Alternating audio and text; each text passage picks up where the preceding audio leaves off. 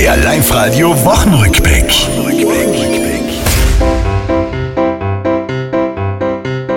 Sportlich äußerst positives Comeback von Flock Janine.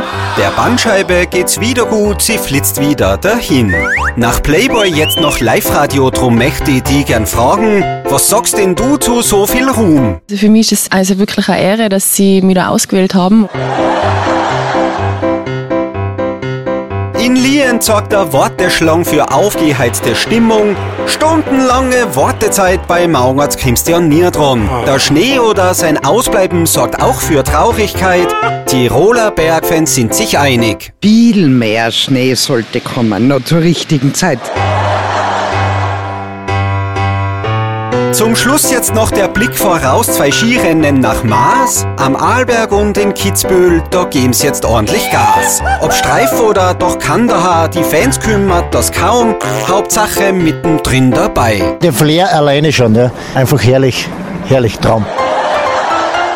Das war's, liebe Tiroler, diese Woche ist vorbei. Auch nächste Woche Live-Radio hören, seid vorne mit dabei.